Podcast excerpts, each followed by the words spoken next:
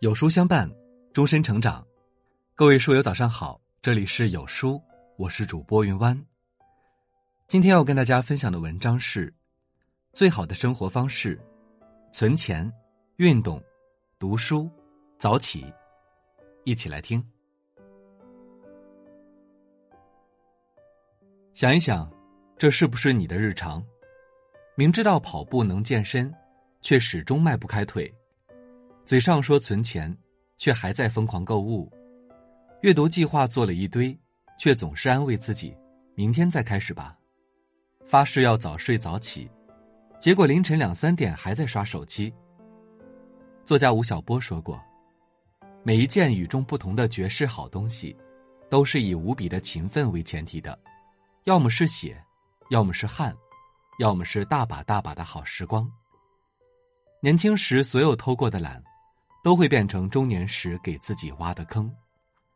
年轻时所有流过的汗，都会在中年后变成享不尽的福。我们与牛人之间的差距，不过就是自律二字。优秀的人，总能在与自我较劲中，比别人多磨一会儿，然后拉开人生的差距。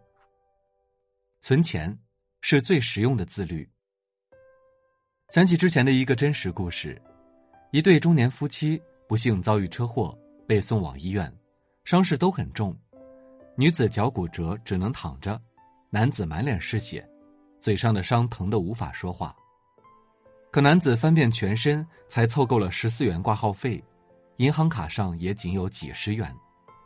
陷入窘迫的他欲向亲戚借钱，翻了好几遍手机，却不知道打给谁，能打的电话都打了一遍。对方不是说在外地，就是在忙，匆匆挂了电话，男子瞬间崩溃。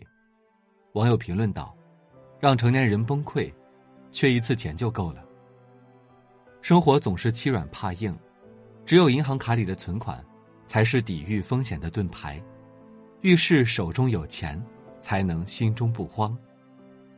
看到过一段网络热语：“世人慌慌张张，不过图碎银几两。”偏偏这碎银几两，能解世间万种惆怅，说的真实又扎心。人活一世，样样都需要钱，不管收入多少，一定要养成存钱的习惯。懂得存钱，是未雨绸缪的远见。王尔德曾说：“我年轻的时候，以为金钱是世界上最重要的东西，等我老了才知道，真是这样。”看到过一位网友的分享。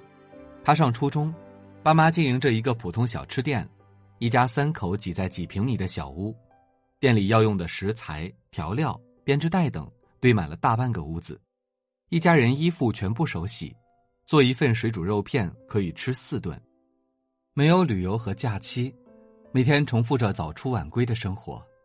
他妈妈每周要做的一件事，就是把这一周挣到攒下的钱都存到银行里，可是。就是这样困窘的父母，在他上大学后，每月能拿出几千块生活费给他；结婚后，全款在他工作的城市买下一套小三室。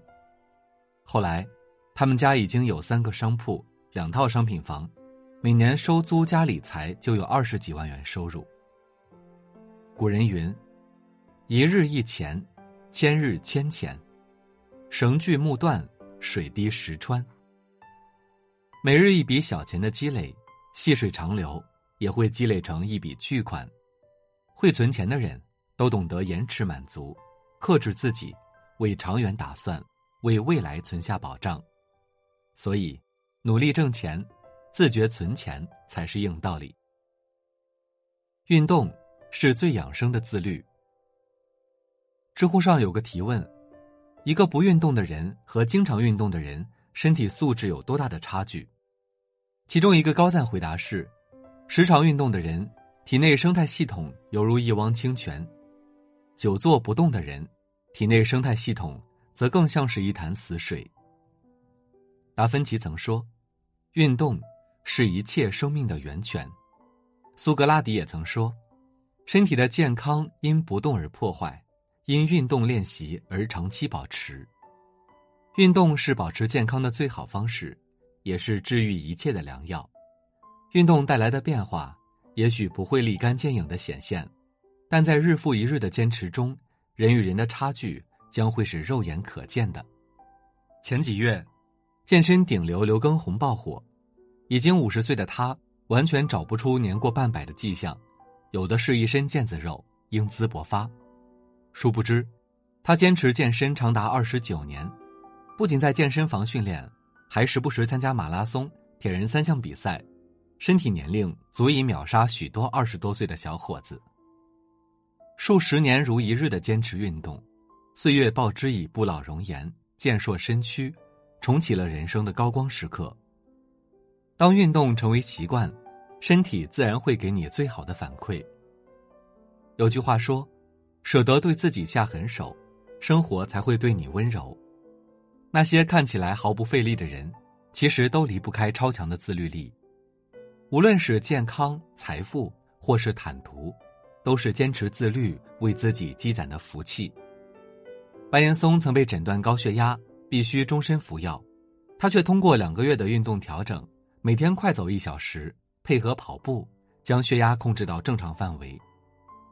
古语有云。活动有方，五脏自和。想要保持健康，不妨多从运动开始。不可否认，运动的过程很辛苦，伴随着大汗淋漓和一身的酸痛。但是，请坚持下来，时间会给你最好的答案。放弃很容易，但坚持更苦。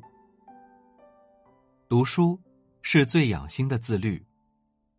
民族英雄郑成功。书房里挂着一副字勉联：“养心莫善寡欲，至乐无如读书。”修身养性最好的办法，莫过于清心寡欲。一个人最大的快乐，莫过于读书。很多时候，人之所以烦恼迷茫，根源就在于读书太少，才会为现状焦虑，为未来担忧，人也越来越抑郁。而读书多的人，很少盲目，不焦躁。不迷失，遇事笃定自如。在娱乐圈里，有一位音乐诗人，他就是李健。他常年保持大量阅读的习惯，书架上满满当当的全是书籍。酷爱读书的他曾说：“读书就像精神层面的一日三餐，人要吃饭，那你的心灵也要不断的给予能量，给予滋润。”他的音乐灵感很多都来源于书中，笔下的歌词。更是温柔雅致，富有诗意。格言联璧中写道：“鱼离水则身枯，心离书则神锁。鱼离水则亡，心离书将精神枯竭。读书是一辈子的修行，不论财富多寡和地位高低，都能通过读书重塑内心，活出自我。”作家周岭三十六岁开始潜心读书。大量涉猎各领域书籍，向内觉醒，向外探索，最终写出改变无数人的畅销书。樊登老师通过精读《论语》，阅读海量书籍，改变忧心忡忡的心态，直面生活的无奈，实现自我疗愈。正如毕淑敏所说：“书不是棍棒，却会使人铿锵有力；书不是羽毛，却会使人飞翔。”读书。才是一个人灵魂最大的支柱。面对生活的百般肆虐，依然能够逆风翻盘。早起是最低成本的自律。人常说，能够驯服早晨的人，必能驯服人生。一个人的习惯里，往往藏着他的未来。你越是早起床，生活越精彩。从容的生活节奏，饱满的情绪。能让我们掌控一天的好状态。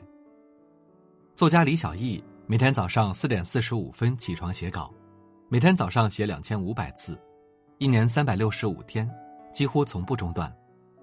早上安静，时间完整，精力也更集中，带给他更高效的创作，也让他养成每天午休早睡的规律作息。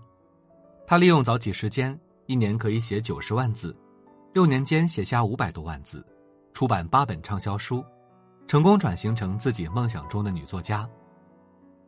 他在分享中说道：“我喜欢从容规律的生活，这让我对人生更有耐心。